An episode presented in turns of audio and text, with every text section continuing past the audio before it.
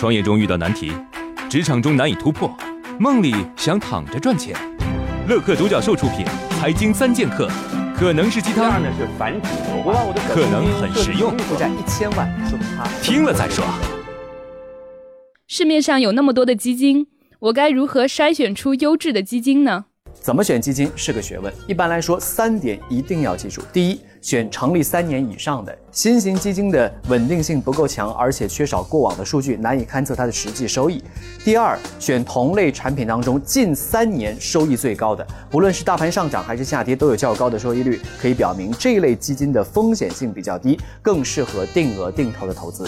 不过，不同类型的基金产品之间进行比较是没有多大意义的，因为投资方式、风险承受能力都不同。第三，选没有或者很少更换基金经理的，经理人的更换意味着整体经营思路的调整，有可能出现风险。如果基金经理是一个资历深厚的老司机，或者是历史业绩非常的优异，那么也是相对值得信任的。磊哥你好，我是一名销售，但是一直做的很一般。您觉得销售最关键的点是什么？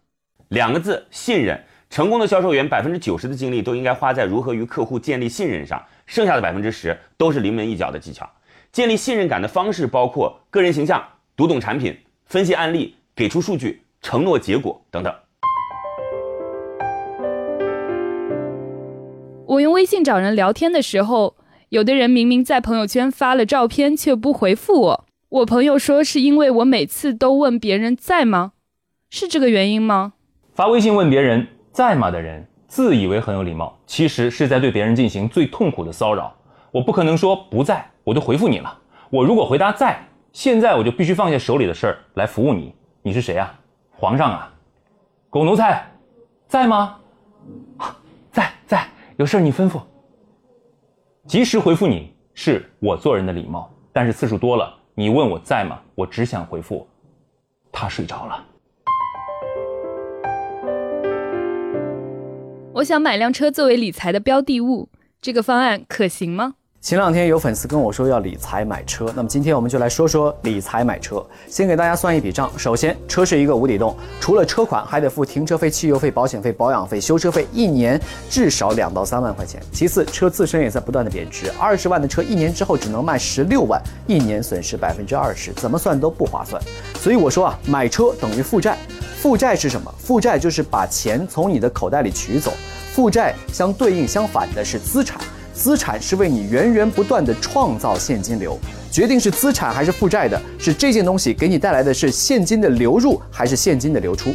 理财的目标是为了增加资产，那么买车就是和理财目标相悖的。